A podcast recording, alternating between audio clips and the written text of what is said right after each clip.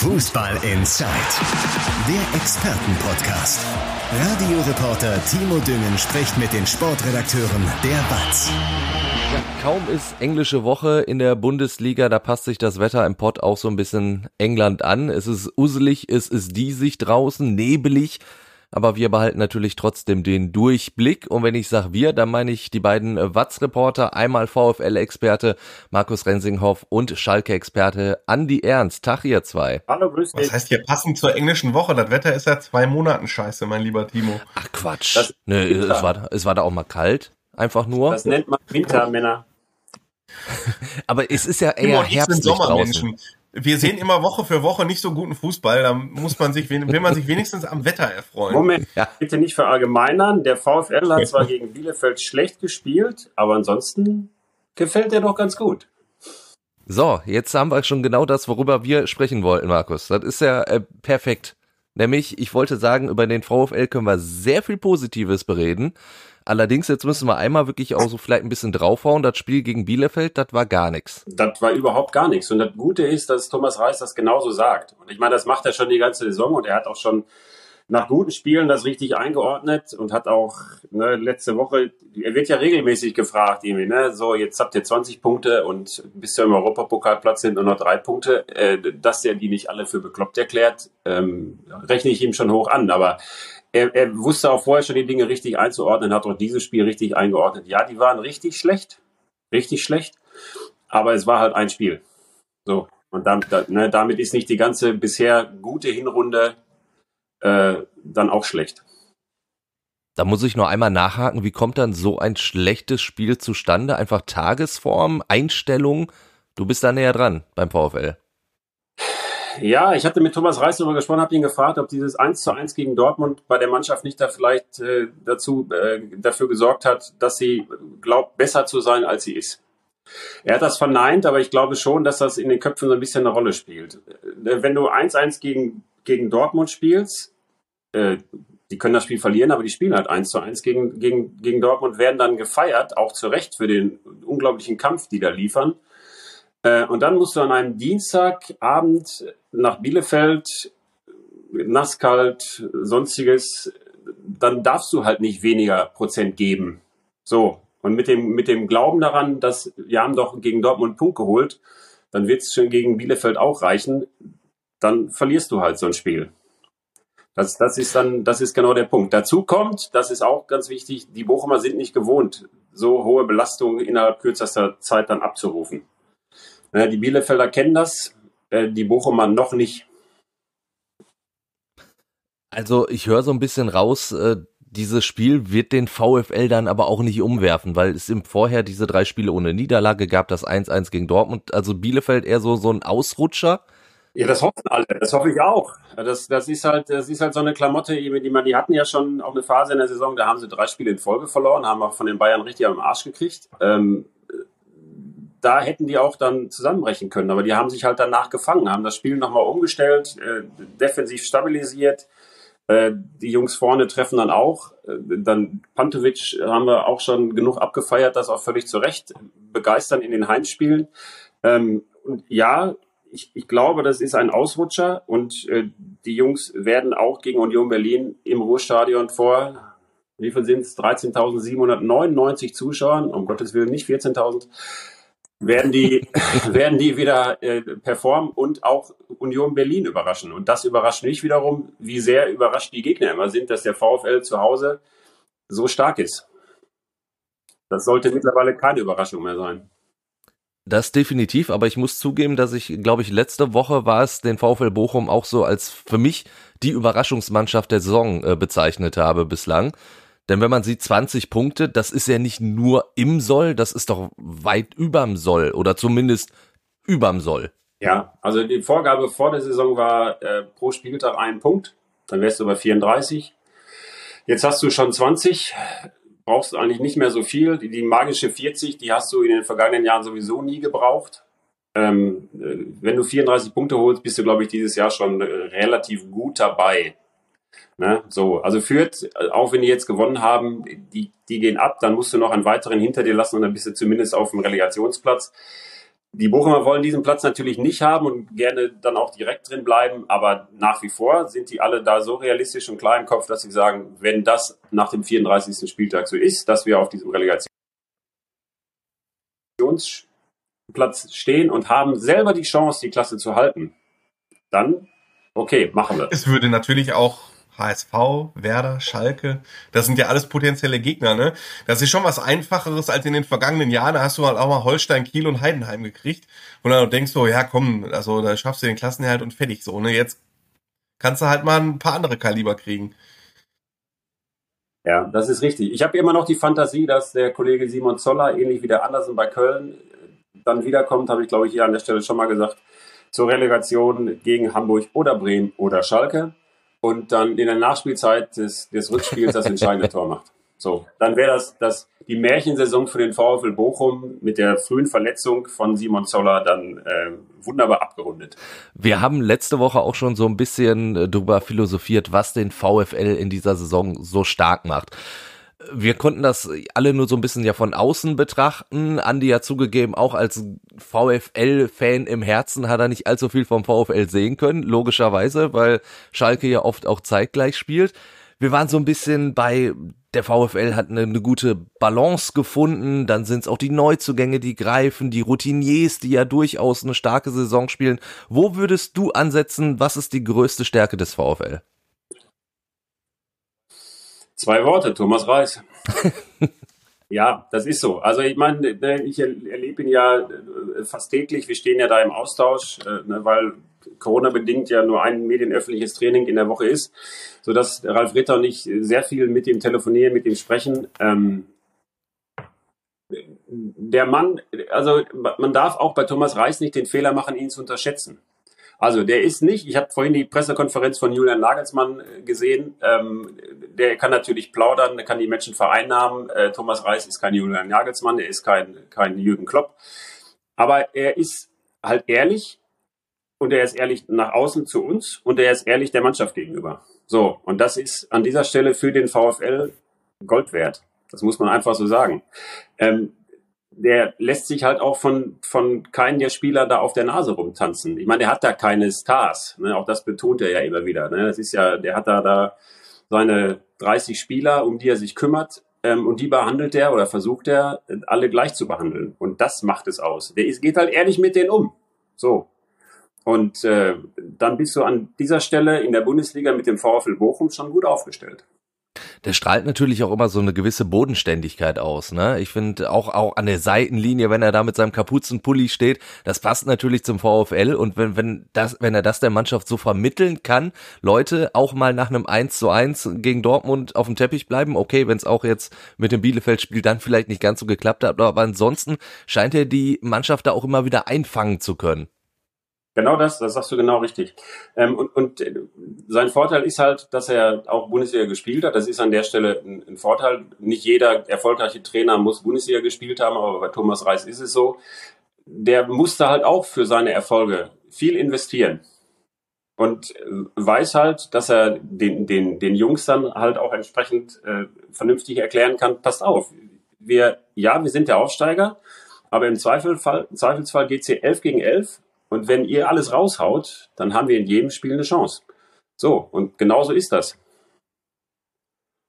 Wenn wir Thomas Reis so loben, dann müssen wir, glaube ich, auch äh, auch nochmal Sebastian Schinzelotz mindestens genauso loben, oder? Also, weil auch da haben wir letzte Woche drüber gesprochen, auf den haben wir schon mal draufgehauen. Das muss man sagen, auch hier in diesem Podcast. nur, so, nur so ein bisschen. Der ist schon legendär, der Podcast. Ich, ich hörte davon. Ja, ja.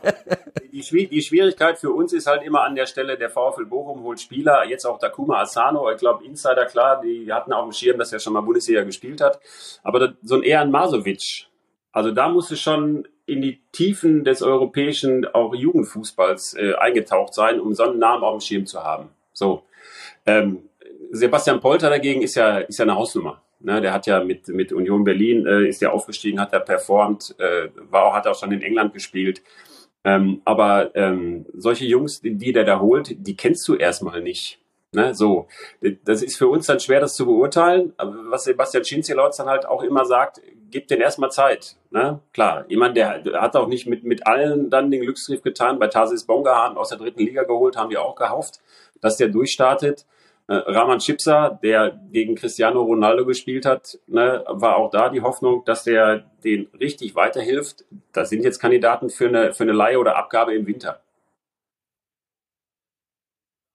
So, also insgesamt, und da hast du vollkommen recht, ist die Bilanz, die da Sebastian Schinzelorz als äh, Spieler, äh, ein, Einholer, Einkäufer, ein Verpflichter äh, hat, ist eine wirklich gute. Das kann man nicht anders sagen. So, und ich freue mich jetzt schon drauf, wen er tatsächlich in, in diesem Winter dann präsentiert. Also, also wir haben äh, Sebastian Schinzelotz und Thomas Reis auch ja in letzter Zeit, äh, vor allen Dingen in den vergangenen anderthalb Jahren, wirklich sehr, sehr, sehr, sehr oft gelobt. Und ich möchte doch echt unsere Kritik von damals auch immer noch verteidigen, weil ich kann mich erinnern, äh, so in der Sendung, die bei Kollege Günther Pohl auch so einen Protest hervorgerufen hat, da war der VfL Bochum Tabellen 15. der zweiten Liga und hatte jetzt nicht ganz so viel Vorsprung ja. und hatte gerade zwei richtig miese Jahre hinter sich. Und da waren die Zugänge nicht so toll wie jetzt. Genauso wie damals Corona noch nicht vorherzusehen war und nicht vorherzusehen war, dass der VfL Bochum ohne Zuschauer im Stadion alle Spiele gewinnt finde ich, dass die Kritik damals okay war. Genauso wie es jetzt richtig ist, das zu relativieren und zu sagen, er hat sich entwickelt offenbar in seiner Rolle. Er weiß genau, wo er suchen muss, wen er suchen muss und ähm, das gestehe ich ihm auch zu und dementsprechend Lob für beide. Wirklich großes Lob für beide. Ja, also ich glaube, die, die Kritik, die, die von, von Günter Pohl da immer wieder kommt, ähm, ich höre mir das ja auch regelmäßig an.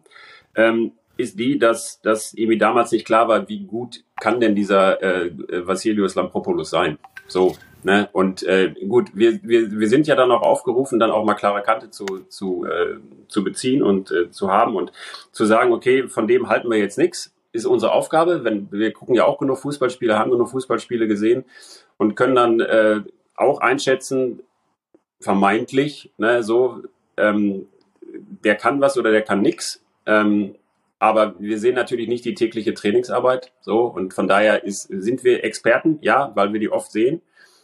Ähm, aber äh, klar, ne, gibt, gibt genug Spieler. Äh, Musiala ne, bei Bayern, wo alle sagen, ne, der ist ein super Talent, der Nagelsmann lässt ihn erstmal nicht spielen. So, dann ist da Not auf der 6, dann wirft er den rein und Kukuda, plötzlich kann der auch Zweikämpfe führen. Und selbst Julian Nagelsmann ist überrascht. Oder Marc Rocker den Nagelsmann ja jetzt ausdrücklich gelobt hat und wo der sagte, ja, solche Spieler gefallen mir. Und hätte ich ihn mal öfter spielen lassen, hat er sogar gesagt. Genau das, ja. ne, so. Ne, also ist dann immer, das spielen halt viele Faktoren rein. Ne. Letzten Endes ist der, der VfL, ist er ja immer limitiert, kann halt nicht äh, fünf, sechs, sieben, zehn Millionen ausgeben für einen Spieler. Und das bedeutet zwangsläufig, dass du da eine Überraschungsei kaufst. Bei Sebastian Polter hast du schon gesagt, hat man nicht unbedingt das Überraschungsei geholt, weil den kannte man aber auch der hat vielleicht ja so ein bisschen Zeit gebraucht, weil ich kann mich noch erinnern, auch das habe ich letzte Woche angesprochen, Ralf Ritter vor ein paar Wochen im Podcast hat gesagt, so jetzt wird es Zeit beim Polter, bei dem Platz der Knoten und es ist ja wirklich genau so passiert. Das ist ja jetzt wirklich äh, schon ein anderes Auftreten auch von ihm. Ja, also wobei der ja die ganze Zeit gerannt ist und äh, versucht hat, da Sachen zuzulaufen und sonstiges. Also bei, bei Sebastian Polter war, war das Ding, dass das von der Tribüne ganz oft kam. Und das hört der Thomas Reis natürlich neben dem Polter raus, weil er trifft nicht. So.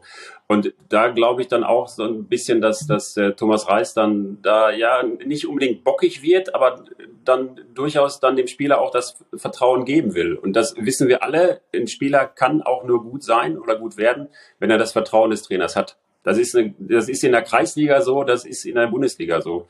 Das ist eine einfache Formel, aber die, die gibt es halt und die stimmt halt. So, und wenn, wenn äh, der den Polter nach drei Spielen ohne Tor rausgenommen hätte, dann wäre der jetzt wahrscheinlich nicht bei sechs Toren. So. Und ich meine, er hatte auch nicht viele Möglichkeiten, das muss man natürlich auch sagen. Silver Ganvoula hatte da ein, ein riesiges Leistungsloch, hat sich hängen lassen, was ja dann so nach und nach dann äh, rausgekommen ist. Ähm, der ne, hängt sich jetzt wieder ein bisschen mehr rein, aber jetzt kommt er nicht ins Team, weil Sebastian Polter trifft. Ne? So ist es dann ja auch. Und Sebastian Polter trifft jetzt auf seinen Ex-Club, auf Union Berlin.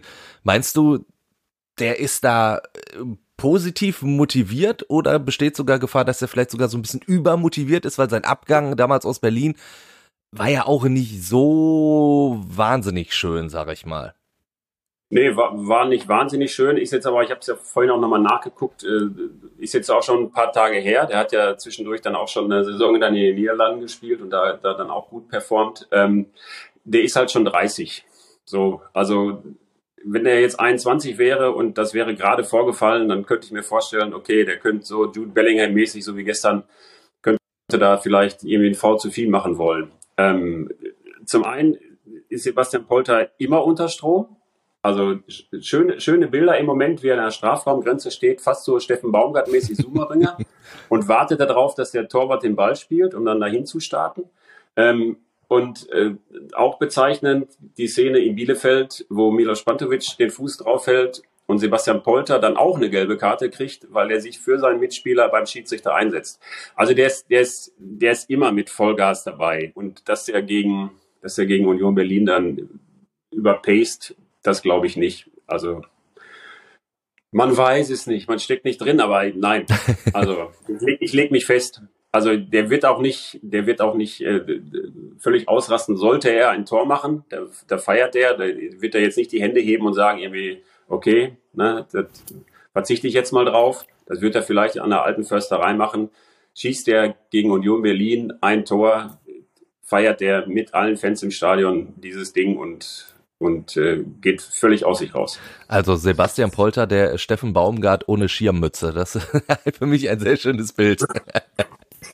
Genauso, wobei, wobei Sebastian Polter ein bisschen besserer Form ist als der Kollege Baumgart. Also von wegen, also der Sumo-Ringer-Vergleich hinkt dann da an einer Stelle mit Herrn Polter, aber der, also das habe ich auch so noch nicht gesehen, dass die Jungs da, dass sie da lauern und darauf warten, anzulaufen. Ja, aber der, der Polter wartet, als ob der auf den, den, den, den, den Startschuss wartet. Das ist echt schon, schon beeindruckend. Und der hat ja, ich meine, der ist 1,92, austrainiert. Wenn so ein Spieler auf dich zukommt mit Tempo. Da hast du schon Angst als Verteidiger immer. ja, oder als Torwart, ne, so. Also, ich meine, ja, ich meine, da, auch darüber ja schon geschrieben und gesprochen. Andreas Lute kommt zurück ins Ruhrstadion. Da freue ich mich auch drauf. Weil ich, ne, ich, ich finde ja immer ein bisschen merkwürdig, wenn die, die gegnerischen Torleute kommen raus, die gegnerische Mannschaft und das gesamte Stadion hat nichts Besseres zu tun, als erstmal loszupfeifen. Ich glaube, den Lute werden die abfeiern.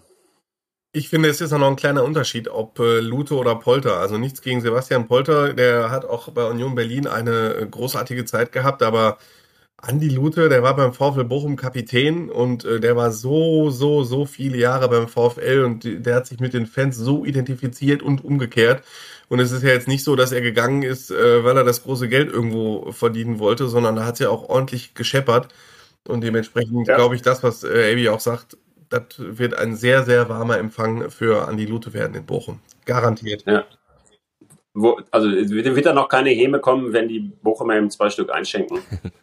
Ne? So, aber Maximal ein Lute ist ein, Andi ist ein Bochumer oder so, oder Lute ist ein Bochumer oder sowas. Das ist ja. ja gern genommen bei ja. sowas. Ja, ja. Jetzt, äh, jetzt war Markus fast schon äh, beim Tippen. Da kommen wir natürlich später zu mit den zwei VfL-Toren. Vorher äh, würde ich aber äh, zu Andi gehen. Der wartet auch so ein bisschen auf den Startschuss, habe ich das Gefühl, obwohl er zum VfL natürlich auch mal sehr, sehr viel erzählen kann. Äh, wir wechseln aber natürlich jetzt erstmal zu Schalke äh, und Andi. Hab ich mal erzählt, ich war bei Union Berlin gegen, gegen äh, Bochum, war ich mal. Eins meiner Flop 3 Erlebnisse in meinem Leben. Das war aber auswärts, das war nicht im Ruhestand, das war DFB-Pokal. Wenn ich, wenn ich schon mal hier bin, dann muss ich ja immer was Historisches erzählen. Das war DFB-Pokal, glaube ich, Saison 2000, 2001. Äh, Union Berlin dritte Liga, Bochum erste Liga. Äh, es war minus 8 Millionen Grad. Jeder, der da war, der kann das bestätigen. Es war wirklich, wirklich ultra kalt. Äh, und Bochum verlor das Spiel 0 zu 1 in der 93. Minute. Und es war wirklich vom ersten bis zum letzten Moment eine ganz grauenvolle Auswärtsfahrt. Damit meine ich von der Zug-Hinfahrt bis zur Zug-Rückfahrt bis zum, es war einfach alles schlimm an diesen, an diesen Tagen. Es war kurz vor Weihnachten und äh, also mit Union Berlin gegen Bochum verbinde ich jetzt nicht besonders viel Gutes. Zum Glück heißt die Partie ja VfL Bochum gegen Union Berlin. Deswegen wird es dann besser. Ist jetzt in Bochum und dementsprechend äh, kann ich die Geschichte vor dem Rückspiel dann auch nochmal. Nee, ist er. Guck mal. Nee, stimmt, warte mal, jetzt komme ich durcheinander. Ja, also, du bist schon wieder jetzt in der ne? zweiten Liga. Ich, ich merke das. Ja, ja, warte mal, Bundesliga hat 17. Spieltag und genau. wir sind beim 18. in der zweiten Liga, ja, okay. So sieht's aus. Deswegen können wir bei Schalke schon wirklich die Hinrundenbilanz ziehen. 29 Punkte. Das ist, wir haben schon gesagt, tabellarisch nah dran an, an, an der Spitze. Gut, an der obersten Spitze am FC St. Pauli nicht, aber dahinter ist ja wirklich alles sehr, sehr eng zusammen. Und du hast äh, die Tage nach dem äh, Sieg gegen Nürnberg einen Kommentar in der Watz geschrieben, wo du gesagt hast, Schalke kann aufsteigen, wenn. Und dann hast du so ein paar Punkte aufgezählt. Da war natürlich was dabei, wenn Schalke vom Verletzungspech äh, verschont bleibt. Ey, das war ein Abo-Text. Die Leute sollen ein Abo abschließen. Ja, das können sie ja trotzdem weiterhin, aber. ja, okay, ja, ja, ja. Ja, aber es, es kam dann auch sowas wie, wie Matchglück dazu, logischerweise, dass man vielleicht heimstärker wird, aber es gibt auch so ein paar Sachen, die man ja wirklich äh, stark beeinflussen kann beim FC Schalke 04. Zum Beispiel hast du gesagt, wenn ein neuer weiterer Stürmer kommt, wie, sei, wie weit sind wir denn da jetzt auf Schalke? Ach ja, ja, du, ähm, Kohle ist da, Kohle, also Kohle ist da ist jetzt für Schalke kein besonders äh, gebräuchlicher Begriff aktuell, aber äh, das habe ich ja schon mal ausgeführt. Die haben im Sommer ähm, von ihren zahlreichen Töpfen, die sie aufgezählt haben, das jetzt nochmal vorzustellen, ist wirklich zu kompliziert. Das haben wir oft genug gemacht. Ja. Sie haben im Sommer nicht alles ausgegeben, was ihnen für Zugänge zur Verfügung gestanden hätte haben noch ein bisschen was zur Seite gelegt. Das heißt, sie können jetzt nicht ähm, Messi holen oder Mbappé oder so, aber einen können sie mit Sicherheit holen und äh, Ruven Schröder hat ein paar Jungs äh, in der Pipeline, ähm, die fangen ein paar Jungs ab. Beispiel äh, Ercan Kara aus Österreich, der wird, äh, der wird abgefragt. Äh, der ist im Gespräch, äh, allerdings nicht als einziger. Und äh, sie wollen auf jeden Fall gestandene Leute haben. Also es gibt ja auch dieses, äh, dieses Gerücht, ähm, dass Schalke an einem Nachwuchsstürmer von Borussia Mönchengladbach interessiert ist. Ja. Äh, ja, kann, ist auch so, aber das ist halt keiner, der dauerhaft äh, für, bei den Profis vorgesehen ist. Äh, denn Ruben Schröder hat relativ klar deutlich gemacht, wenn man im Winter was macht, müssen das Leute sein, die fertig sind und die man sofort einsetzen kann.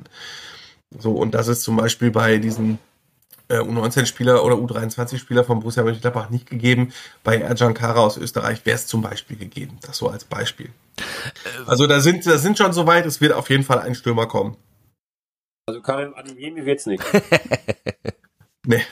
Haben wir uns noch nicht darüber unterhalten. Das ist so, ähm, noch, ist noch gar nicht so lange her. So vor drei, vier Jahren haben wir eigentlich immer so im Winter geguckt, welche Verträge laufen aus, weil es eigentlich vollkommen klar war, dass Schalke ist damit in der Verlosung. Ja. So, ob, weiß ich auch, Ginter und so, so Jungs, da wäre auch Schalke immer mitgenannt worden. So, holt Schalke jetzt Ginter und jetzt fragst du dich, holt Schalke irgendeinen ablösefreien Spieler vom FC St. Pauli oder so. Und das ist wahrscheinlich schon zu teuer aktuell. Beim VfL Bochum sind welche, die wollen die loswerden. Ja, ich habe die ganze Zeit schon überlegt, was ist der mit Gonvola? Dann wären wir wieder, ja. dann wären wir umgekehrt. Bochum, äh, Schalke leitet Gonvola aus und der macht in der Nachspielzeit der Relegation das entscheidende Tor für Schalke. Ja, auch eine coole Geschichte. ja, ja, ja ich, ich glaube, der äh, Silver Gonvola wäre jetzt auch wieder günstiger, weil er ja zuletzt nicht so richtig gut war. Dann wird er dann könnten die Schalker sich zwei holen tatsächlich. Ja, ja, aber äh, also Hörer nicht, äh, liebe Hörer, nicht, dass da jetzt äh, kommt, äh, Watz Podcast sagt, äh, ich habe da jetzt nichts, nichts auf dem Weg nach Außerdem glaube ich nicht, glaube ich nicht, dass äh, es muss halt auch ein Stürmer sein, der theoretisch ein bisschen Sitzfleisch mitbringt. Ähm, denn dass Simon Terodde und Marius Bülter als äh, Sturmduo gesetzt sind, daran dürfte sich auch zu Beginn der Rückrunde im Jahr oder zu Beginn der ersten Spiele im Transferfenster im Januar nichts ändern. Das wäre meine Frage gewesen, ob, ob ein weiterer Stürmer vielleicht dafür sorgen würde, dass äh, es ein Sturmduo Terodde plus zweiter Stürmer und Bülter vielleicht irgendwie auf die Außen gehen würde. Könnte ja eine ja, Variante hast, sein. Es ist, einfach, es ist einfach wichtig, dass du in der Breite stärker bist. Ich habe ja auch so eine Statistik aufbereitet. Keine Mannschaft wechselt in der zweiten Bundesliga seltener aus als Schalke. Ähm, keine Mannschaft hat weniger Joker-Tore, nämlich äh, ziemlich genau eins und das war ein relativ unwichtiges äh, weil einfach, nicht weil Dimitrios Gramotzes nicht zählen kann und äh, weiterhin denkt, dass nur drei Wechsel erlaubt sind, sondern ja, der einfach, dreht sich um, guckt auf die Bank und weiß nicht, wen soll ich bringen. Sich, der guckt sich um, ja. sieht da neuen Spieler und denkt, nee, der nicht, der auch nicht, nee, der ist auch nicht geeignet, nee, nee, nee. Deswegen hat er halt so einen festen Stamm von 13, 14 Leuten.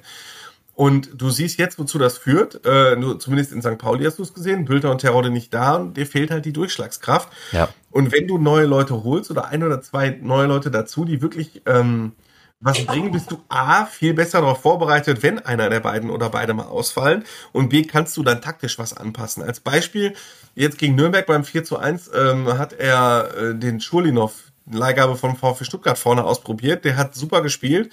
Und mit dem, das ist ein äh, Rechtsfuß, der kann halt auch super rechte Außenmann spielen. Wenn du so einen hast, dann kannst du mal super auf äh, meinetwegen 3-4-3 gehen.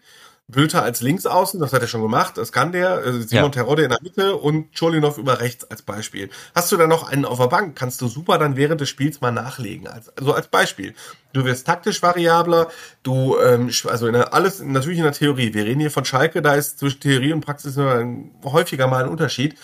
Aber in der Theorie ist sowas echt wichtig. Und ähm, da kann ich halt gut verstehen, dass sie diesen Gedanken haben äh, und einfach in der Breite besser werden. Und genau das würde ja dafür sorgen, du hast auch zwei weitere Punkte gehabt, nämlich einmal taktisch variabler und halt mutiger zu spielen. Und genau das kannst du dann, wenn der Kader breiter ist. Logisch. Das eine weißt bedingt du, das andere. Was warst du da gegen Nürnberg? Haben wir uns da gesehen? Gegen Nürnberg war ich äh, diesmal nicht da, nee. Ah, okay, weil ähm, was mir gegen Nürnberg so ein bisschen Spaß gemacht hat, ich weiß, dass, äh, also natürlich, äh, das ist jetzt so eher so aus meiner Außensicht, ich weiß natürlich genau, wie die intern drüber denken. Es war Spielwitz da. Und warum war Spielwitz da? Du hast zwei oder fast sogar drei wirkliche, in Anführungsstrichen, ob sie es sind oder nicht, weiß ich nicht, aber zumindest vertreten sie diese Attribute Straßenfußballer auf dem Platz gehabt. Der Chulinov ist so ein kleiner Fummler, der äh, Salazar ist so ein, so ein Power, 90 Minuten Power-Fummler ja. und der Idrizi, der gespielt hat, der ist auch so einer. Wenn du so drei auf dem Platz hast, die jetzt keine Holzfüße sind, sondern die schon wissen, was sie mit dem Ball machen sollen, die auch mal den Ball verfummeln, so, klar, aber das war ein völlig anderes Spiel. Das hat einfach auf eine ganz andere Art und Weise Spaß gemacht. Ähm, und äh, natürlich auf der anderen Seite, wenn man das dann anspielt, sagt, ja gut, in, an dem Tag haben die auch die meisten Dribblings alle gewonnen. Nur wenn du drei Fummler hast, die äh, sich in allen Dribblings verzetteln, dann hast du halt auch ein Problem auf dem Platz. Ähm, aber das ist das, was ich meine. Ein bisschen mutiger werden, ein bisschen mutiger aufstellen, offensiver aufstellen, auch mal wirklich auf diese Fummler setzen, viel mehr über außen gehen. Das geht halt, wenn du dich breiter, also es könnte, konjunktiv, es könnte funktionieren mit dem Personal, mit ein, zwei klugen Ergänzungen. Weil in der Abwehr sind sie eigentlich ganz gut aufgestellt. Vor allen Dingen, weil du da obwohl das immer noch ein Fragezeichen ist, du kriegst ja vielleicht noch Salif Sané zurück. Das ist ja wie ein Neuzugang. Und ja. Salif Sané in, äh, in Bestform ist einer der, also ist blind, einer der besten Innenverteidiger der zweiten Liga. Absolut. Sollte er diese nochmal erreichen, da ist immer noch ein großes Fragezeichen. Er trainiert inzwischen wieder. Ich gehe mal nicht davon aus, dass er jetzt mit nach Hamburg fährt, aber ähm, sie werden ihn im Trainingslager in der Türkei Anfang Januar nochmal so richtig äh, checken wenn du mit Salif Sané in die Rückrunde gehen kannst, dann hast du äh, einfach, äh, natürlich musst du immer auch verdammt viel Geld bezahlen, deswegen hat Salif Sané auch ein großes Interesse dran, immer gesund geschrieben zu sein. Äh, aber dafür muss er halt auch was liefern. Und äh, wenn du holst mit dem meinetwegen noch einen neuen Stürmer, hast du Sané in der Abwehr dazu, dann vielleicht noch eine Ergänzung, das wäre schon nicht schlecht, wenn du das alles in der Hinterhand hättest. Ich stelle mir gerade die Standards von Thomas Ovian vor, wenn du in der Mitte auch noch einen Salif Sané vorne mit drin hättest. Absolut, absolut. Also dann, ich meine, sagen ja jetzt schon alle Gegner, gerade war die Pressekonferenz vom HSV, da war das auch so, ne? Dass die, ähm, dass der Tim Walter gesagt hat, Schalke ist so brutal stark bei Standards und jetzt spielt weder Terodde noch äh, Salif Sané. Also äh, da kommen im Zweifel, du hast recht, in der Rückrunde, da weißt du ja gar nicht mehr als verteidigende Mannschaft, ähm, auf wen du dich da konzentrieren sollst. Wenn dann mit Ciao und Kaminski, der schon zwei Kopfballtore hat, mit ja. Terodde, mit Bülter und dann Salif Sané, wenn die dann alle nach vorne kommen, das wäre schon eine Waffe. Und gerade bei diesen Standards von Thomas Ovian, denn das war der letzte Punkt, du hast geschrieben, wenn der seine Form behält. Natürlich bester Linksverteidiger der Liga, ich glaube, das ist unzweifelhaft. Und normalerweise hatte ich gehofft, dass wir jetzt in diesem Podcast so ein bisschen über Thomas Ovian, so ein bisschen könntest du da aus dem Nähkästchen plaudern. Äh, klappt leider nicht. Da müssen wir warten, da müssen wir wirklich dann, äh, ja, lesen auf jeden Fall. Ja, müsst ihr lesen. Müsst ihr noch ein bisschen warten äh, und dann lesen über zum äh, ja, über den nächsten Podcast können wir drüber reden. Ja, ich werde nochmal mit Hintergrund, ich werde ein bisschen mit Thomas, Thomas Ovia mich unterhalten und ich hatte gehofft, das wäre schon passiert, äh, wenn dieser Podcast beginnt. Hat sich aber leider alles verschoben. Nee, es ist, finde ich, sehr ungewöhnlich, ähm, dass ein linker Außenverteidiger sowas wie der Star der Mannschaft ist. Ja. Weil es irgendwie so überraschend ist. Aber ich meine, und dass er quasi auch so der große Gewinner der Hinrunde ist. Natürlich gibt's Terodde mit seinen zwölf Toren, aber er hat nun mal auch ein paar Spiele verpasst. Und das ist einer, der wirklich konstant alle 17 Spiele sein Niveau gehalten hat. Und ähm, wenn gegnerische Trainer über Schalke sprechen, dann reden sie eigentlich in allererster Linie über die Stärken, die Ovean Schalke bringt. Nämlich Flanken von außen, Standardsituationen und äh, Torgefahr. Und das verkörpert er als linker Außenverteidiger und das ist wirklich sehr ungewöhnlich, finde ich. Ist gerade schon klar, dass der auf jeden Fall nicht nur in diesem Winter bleibt, sondern auch über die Saison hinaus. Denn wenn Schalke nicht hochgeht, hat der genug Angebote aus der Bundesliga. Ja, Schalke hat, da hat äh, Rufen Schröder ganz clever verhandelt. Ähm, also es gibt eine Kaufoption für die äh, zweite, für den Fall des Nichtaufstiegs. Die wird Schalke, sollte er sich jetzt nicht das Kreuzband reißen im nächsten Spiel, denke ich mal, auf jeden Fall ziehen. Und sollten sie nicht aufsteigen, die, also die liegt jetzt auch nicht so hoch, ähm, werden sie ihn mit Gewinn weiterverkaufen können. Sollte Schalke aufsteigen, greift, äh, ist das eine Kaufpflicht. Also dann müssen sie ihn kaufen. Also der wird auf jeden Fall, würde ich jetzt prophezeien, in der kommenden Saison erst einmal beim FC Schalke 04 unter Vertrag stehen. Aber wenn er so diese Form behält, äh, dann kann ich mir nicht vorstellen, dass er dann auch in der Tat auf Schalke bleibt, sollte Schalke nicht aufsteigen. Ja, also ich glaube, ein weiteres Jahr zweite Liga, das äh, kann ich mir auch schwer vorstellen bei Thomas Ovian. Ja. Dafür äh, zeigt er zu starke Leistungen. Dimitrios Gramotzes ist ja auch wieder da, äh, sozusagen ein Neuzugang jetzt auf der Trainerbank nach äh, zwei Wochen Corona-Quarantäne. Welchen Einfluss hat das jetzt aufs Spiel für gegen den HSV? Was meinst du? Ja, interessante Frage, die ähm, bekomme ich auch häufiger gestellt. Ah, mein Gott, ist ja nur so dieses, da kommt dann dieses Stammtisch üblich, aber den könnt ihr euch trainieren. So, das kommt dann. Ja, aber so, Freunde, so einfach ist das nicht. Ähm, Gerade wenn man in dem Fall, äh, ne, Evi guckt sich das Training vom VfL an und äh, ich bin halt häufiger auf Schalke. Das macht schon was mit der Mannschaft aus, wenn man weiß, dass der Gramozis wirklich fast alle Übungen, die außerhalb des konditionellen athletischen Bereichs liegen, die leitet der alle selbst und die leitet er selbst an, die unterbricht er selbst. Ne, also das ist im Profibereich nicht selbstverständlich. Wir haben so ziemlich jeden Trainertypen gehabt. Ich vergleiche es immer mit David Wagner. David Wagner hat äh, ungefähr nichts selber geleitet. David Wagner wurde intern auch so der Feldherr genannt, weil der hatte quasi immer sein, sein Aufenthaltsort war der Mittelkreis und von da aus hat er damit verschränkten Armen da Training beobachtet, dass seine Co-Trainer geleitet haben. So Typen gibt's halt auch. Äh, Hüb Stevens hat auch sehr selten eingegriffen, zumindest der späte Hüb Stevens in seinen letzten Amtszeiten. Ramotze ist ganz anders und deswegen war auch das Trainingsgefühl ein ganz anderes, wenn auf einmal der Chef nicht da ist. Und ähm, natürlich macht das dann auch was, weil der Co-Trainer, der es geleitet hat, Sven Pietburg, halt ein ganz anderer Typ ist als Gramotzes. Ich hätte nicht gedacht, dass es funktioniert gegen Nürnberg, ähm, auf, aus ganz vielen Gründen und da gehört halt ein großes Lob, dass sie es geschafft haben wenn der Sieg zwischendurch mal extrem wackelig war, aber ähm, der Mannschaft tut das sicherlich gut. Auch, und das ist wirklich so, ähm, das Verhältnis zwischen Trainer und Mannschaft ist echt okay. Also das ist wirklich gut auf Schalke.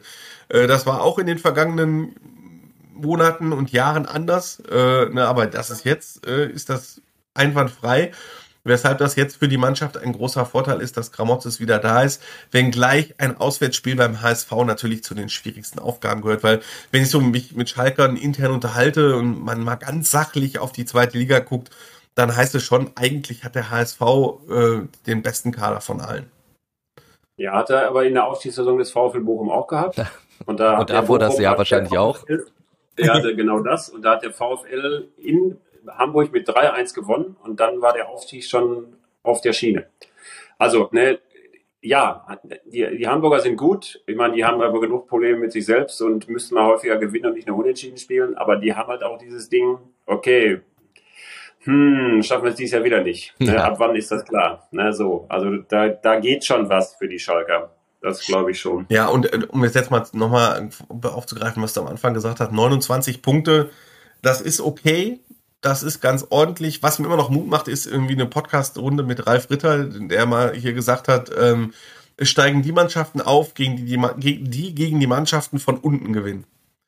So, weil oben gewinnt man, mal gewinnt man, mal verliert man, mal ist man positiv drauf nach einem Sieg, mal ist man negativ drauf, weil man gegen einen von oben einen drüber gekriegt hat. Aber wenn du gegen die von unten gewinnst, steigst du auf, dann hast du echt gute Chancen. Und wenn Schalke eins in dieser Saison konstant geschafft hat, dann die Mannschaften aus dem unteren, Weg, äh, unteren Tabellendrittel zu beherrschen und einfach wegzuhauen. Das haben sie relativ gut hingekriegt. Und wenn diese Ralf-Ritter-Regel äh, gilt, dann ja, nicht na, nur eine Ralf-Ritter-Regel ist, die es ja wirklich gibt. Die gibt es ja oben genauso. Ne? Warum wird Dortmund nicht Meister? Weil die halt gegen Bochum nur 1-1 spielen. Ne? Ja. So. Gibt es umgekehrt genauso. Ne? Also Ja. Also ist es auch die, dann ist es die fünf, viermal R. Rensinghoff, äh, nee, die Rensinghoff Ralf Ritter Regel. Die 4R Regel. so. ja. ja, und wir sprechen uns nach der Saison und dann hat Schalke tatsächlich dann was zu feiern. Aber vielleicht hoffentlich dann als Zweiter und während der VfL 15. geworden ist. Ja. Das wäre ja. aus Ruhrpots Sicht doch sicherlich das Schönste.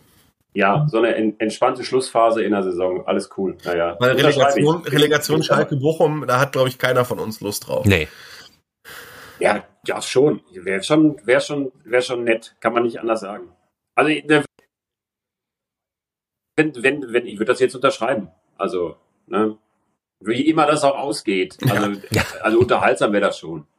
Also, ne, für, für sowas, für sowas machst du ja den Job, dass du solche Spiele siehst. Ja, wäre trotzdem schöner, so. wenn man es in der ersten Bundesliga schön, äh, meinetwegen am ersten Spieltag der ersten Bundesliga. Das wäre doch schön. Das wäre wunderbar. Vorher aber, wie gesagt, dieses richtungsweisende Spiel jetzt der Schalker beim HSV. Thomas Scheito, Ex-Schalker und übrigens auch Ex-Duisburger, äh, hat, hat ja das auch wirklich als richtungsweisendes Spiel bezeichnet und äh, Markus hat es auch mehr oder weniger schon so angedeutet. Und ich glaube, wir würden das alle so unterschreiben, auch wenn tabellarisch, wenn wir uns das angucken, wahrscheinlich nicht allzu viel passieren würde, selbst wenn Schalke in Hamburg verlieren würde, aber halt so, du würdest natürlich mit einem ganz anderen Gefühl in die Winterpause gehen. Auch wenn die Winterpause sau kurz ist. Das ist immer, immer witzig, wenn man äh, Dimitrios Gramotzis auf die Bedeutung der Spiele anspricht. Da sagte er so, ich bin jetzt seit März hier Trainer und äh, ihr habt mir jede Woche davon erzählt, was für ein extrem richtungsweisendes richtungsweisendes Spiel wir wieder haben und dass jetzt der Druck ganz besonders super hoch ist. Damit kannst du den also überhaupt nicht mehr kriegen, weil er sagte, also jetzt sind, die Spiele sind immer wichtig und bedeutsam und auf, er sagt, auf Schalke hast du, der sagte, das hat er gelernt nach, nach, nach einem Dreivierteljahr Schalke, dass es auf Schalke gibt einfach keine unwichtigen Spiele. Also alle sind von Bedeutung und für die Zukunft und äh, ja, das stimmt schon. Ähm, aber ich habe Schalke selber auch schon ein paar Mal abgeschrieben nach so ein paar Niederlagen und gesagt, jetzt ist Mittelmaß angesagt und äh, jetzt kommen sie da wohl aus dem Mittelmaß nicht mehr raus. Aber in der zweiten Liga gibt es außer FC St. Pauli, wenn man das so will in der Tabelle, und außer St. Pauli und vielleicht noch mit Abstrichen Darmstadt, gibt es halt ganz, ganz, ganz viel äh, Mannschaften, ähm, die ganz oben mitspielen können, aber es noch nicht konstant gezeigt haben und die in einer ähnlichen Lage sind wie Schalke, nämlich dass sie irgendwie oben sind, ohne oben zu sein. Der also HSV ist ja da ein sehr gutes Beispiel, Punkt gleich. Nicht nach drei Punkten Rückstand an. Ja. Das fühlt sich eher so, ne, guckst dir alle Spiele von Schalke an und ne, machst eine Nachtschicht und dann fragst du, so, wo steht diese Mannschaft? Dann sagst du nicht drei Punkte auf dem Tabellenzweiten, sondern da sagst du, oh, es sind so achter, neunter Mittelfeld oder so. So ist das Gefühl. Ja. So ist das Gefühl bei vielen anderen Mannschaften aber auch. Ja. Dann lasst uns zum Tippen kommen. Gucken wir aufs Wochenende. Der letzte Spieltag des Jahres starten wir wie gewohnt in der ersten Liga und fangen bei dem Verein an, über den wir heute gar nicht gesprochen haben, nämlich Borussia Dortmund muss bei Hertha BSC ran. Markus, was ist da dein Tipp? Klares 4 zu 1 für Borussia Dortmund. Lockeres 2-0 für Borussia Dortmund. Ich tippe auf ein 3 äh, zu 1 für den BVB. Dann der VfL Bochum gegen Union Berlin. Wer von euch beiden möchte anfangen? Ja, der Ebi natürlich. Natürlich fange ich an. Polter trifft äh, Pantovic aus 800 Metern 2-1 für den VfL. Das wäre auch mein Tipp gewesen, denn jetzt ist mir gerade noch die andere Geschichte über Bochum gegen Union Berlin eingefallen. Und zwar, äh, da muss man, also wenn sich die Geschichte jährt, muss Ebi mal Peter Neurohrer anrufen. Weil das ist wirklich eine richtig geile Geschichte. Und zwar äh, war das im Aufstiegsjahr unter Peter Neururer, äh, als es in Aachen am letzten Spieltag um den Aufstieg ging und Bochum 3-1 gewann und dann Aufstieg. Da war das vorletzte Spiel, war gegen Union Berlin und hätte Bochum das Spiel nicht gewonnen, wäre der Aufstieg weg gewesen. So, und äh, Bochum spielte ab der 30. Minute in Unterzahl, äh, weil einer vom Platz geflogen ist. Ich glaube, Mandreko geriet dann, glaube ich, auch in Rückstand und dann stand ganz lange 1-1. Ähm, und dann fünf Minuten vor Schluss bekam Union Berlin einen Elfmeter, der das Ende aller Aufstiegshoffnungen bedeutet hätte. Minutenzahlen ohne Gewehr, aber so ist es gewesen. Und das war das erste Mal in meinem Leben, dass ich im Stadion mitgekriegt habe, der Schiedsrichter ohne Videoassistenten Elfmeter zurückgenommen hat. Da haben wir uns in der Kurve alle gefragt, ja, nicht schlecht. Also wer heute kommt mit dem Fußballgott auch wirklich alles zusammen. Und äh, dann fiel in der wirklich zweiten oder dritten Minute der Nachspielzeit das 2-1 für Bochum. Da sind wirklich, also ist so wirklich alle, sind echt alle auf den Platz gelaufen und äh, haben sich dann, und das Happy End kam eine Woche später. Aber das war, und vor allen Dingen, weil eine Woche später Union Berlin gegen Mainz 05 gewonnen hat und Bochum damit zum Aufsteiger gemacht hat. Das verbindet die beiden Mannschaften also auch. Ja, aber ich kann nicht 2-1 tippen, das ist doof, deswegen tippe ich äh, 3-1. Also eins auf den VfL, dann äh, sage ich, ich glaube, das gibt leider nur ein 1 zu 1 gegen Union. Dann gehen wir in die zweite Liga, der Hamburger SV gegen Schalke, Andi. 1 zu 1. Markus? 1 zu 2. Ich bin gespannt. Ich, ich auch, ich wäre auch eher bei Andi tippe äh, ein Unentschieden und da muss ich ja ein 2 zu 2 tippen, damit, damit es ein anderer Tipp ist. Dann der MSV Duisburg gegen den VfL Osnabrück. Da glaube ich äh, nicht daran, dass der MSV die Kurve kriegt, auch wenn jetzt der Neuanfang zu Beginn der Rückrunde ausgerufen wurde.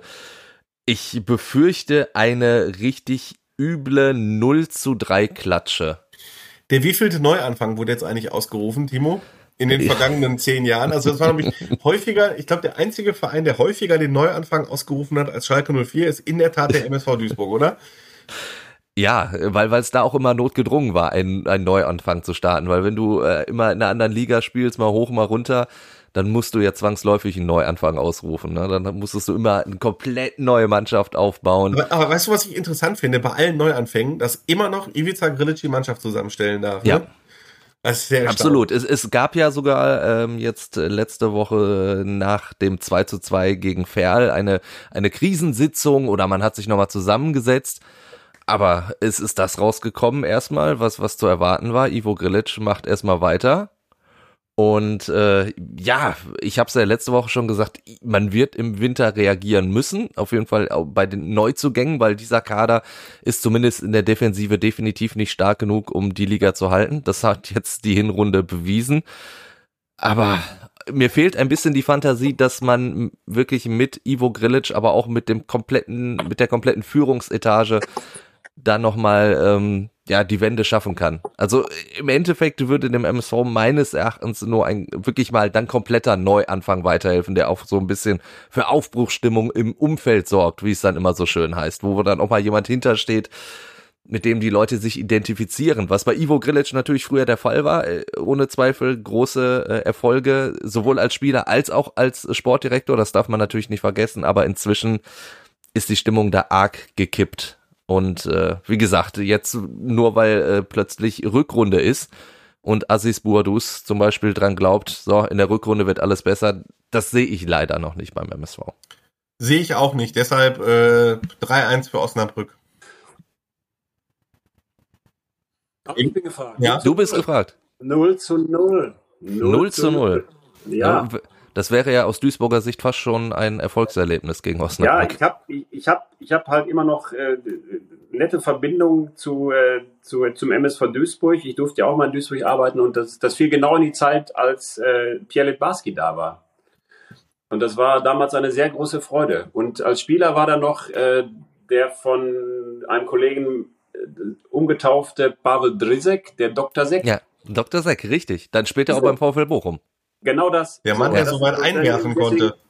Ja, genau. Der, da bin ich beim MSV Duisburg bin ich immer geneigt, eher positiv zu tippen. Sehr Auch gut. Ja, das waren noch die alten Wedau-Stadion-Zeiten, ne? Ja, Ja, Timo, Timo und ich verfallen ja häufiger in die alte, in die, in die Wedau-Stadion-Nostalgie. Ne? Ja. So zwischen Nordkurve und Nordgrade und dieser Fanclub, der auf der riesen Haupttribüne immer links oben saß und immer alles in Grund und Boden gebrüllt hat und so. Der Block O, ja. Ehrlich. Zebrastreifen, weiß und blau. Das ist Ja. eins meiner Lieblingsstadionlieder übrigens immer noch. Äh, voll, also absolut zu Recht. Ja. Ja, absolut. Dann äh, gehen wir dahin, wo der MSV hoffentlich nicht landet in der Regionalliga. Äh, Strahlen gegen Rot-Weiß Essen, das ist der zwölfte gegen den Tabellenführer. Ja, aber jetzt überleg mal, Timo, du musst nächstes Jahr tippen SV Strahlen gegen MSV Duisburg. Kannst das möchte ich mir nicht vorstellen. Ich, ich möchte es mir nicht vorstellen. Es sei denn, Strahlen steigt auf, aber das wird nicht der Fall Aber sein. äh, das, das tippst du dann wahrscheinlich auch aus Prinzip nicht, ne? Dann verweigerst Richtig. du wahrscheinlich die Tipps. Ja, Ja, Strahlen Nein. gegen Rot-Weiß Essen 1 zu 3. So hat das Strahlen das Hinspiel gewonnen, glaube ich, ne? Ja. Gegen, gegen Essen, ne? Ja. Ja, dann, dann mache ich ein 4 zu 1 für Essen raus. Dann tippe ich auf ein 0 zu 2, also Essen gewinnt mit 2 zu 0. Zu guter Letzt Rot-Weiß Oberhausen gegen Wiedenbrück. Das ist so ein bisschen das Verfolgerduell Vierter gegen Siebter. Will auch keiner sehen, ne? MSV Duisburg gegen Wiedenbrück. Nein. Also jetzt nicht gegen Wiedenbrück oder so, aber ähm, das, das, das klingt einfach nicht nach MSV Duisburg. Nee, Äh, das ja, ist auch RWO wirklich. Ich habe immer wieder das Gespräch mit meinem Schwager, der immer sagt, ja Mensch, äh, dritte Liga ist da auch irgendwie total unattraktiv. So in der vierten Liga hast du dann wegen so Derbys gegen, gegen Oberhausen oder dann gegen Münster, weil Essen ja wahrscheinlich aufsteigt.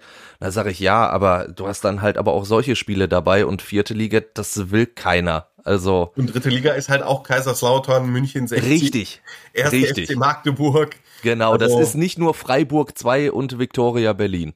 Ja. Ähm, ja, RWO fliegt immer noch so ein bisschen unter dem Radar, so äh, Ja. habe ich das Gefühl, so ein bisschen zu Unrecht, weil der Rückstand ist nicht, nicht groß. Äh, RWO gewinnt das 2-1. Ich bin bei einem 1 zu 0 für Oberhausen. Das heißt, Markus hat den letzten Tipp. Du hast mir das 1 zu 0 weggenommen. Ja, dann dann, dann mache ich da, mache ich da ein 4 zu 1 draus. Für Oberhausen. Das wäre doch amtlich. Dann sind wir an dieser Stelle durch. Wir sind genau in der Zeit geblieben, die wir uns vorgenommen haben. Eine ganze Halbzeit durch, mit ein bisschen Nachspielzeit. 46 Minuten haben wir gequatscht. Hat wieder sehr, sehr viel Spaß gemacht. Sehen wir uns in äh, Hamburg, Timo? Nee, jetzt, ich, ich musste äh, mich entscheiden, ob St. Pauli oder HSV, welches äh, Hamburg-Spiel ich da mache und äh, hatte mich dann für den FC St. Pauli entschieden. Kann ich Aus gar nicht Gründen, wie du weißt. Völlig, völlig zu Recht. Völlig Recht, ja. Ganz genau. Dann, ja, hören wir uns äh, nächste Woche natürlich nochmal wieder. Dann ziehen wir die ganz große Bilanz, äh, eine Halbjahresbilanz sozusagen. Und wenn ihr noch da draußen Fragen, Anregungen, Kritik habt, dann immer her damit. Entweder per Mail hallo at fußball-insight.com oder ihr meldet euch über WhatsApp bei uns. Die Nummer ist in den Show Notes. Und ansonsten dann bis nächste Woche. Tschö. Bis nächste Woche. Ciao, ciao. Fußball Inside, der Expertenpodcast. Von den Lokalradios im Ruhrgebiet und der Watz. Jeden Donnerstag neu, überall, wo es Podcasts gibt.